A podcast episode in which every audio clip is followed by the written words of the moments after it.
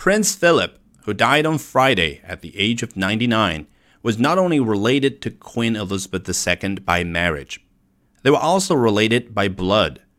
Elizabeth and Philip were great great grandchildren of Queen Victoria. Victoria and Prince Albert had a son, Edward VII, followed by grandsons Prince Albert Victor and George V.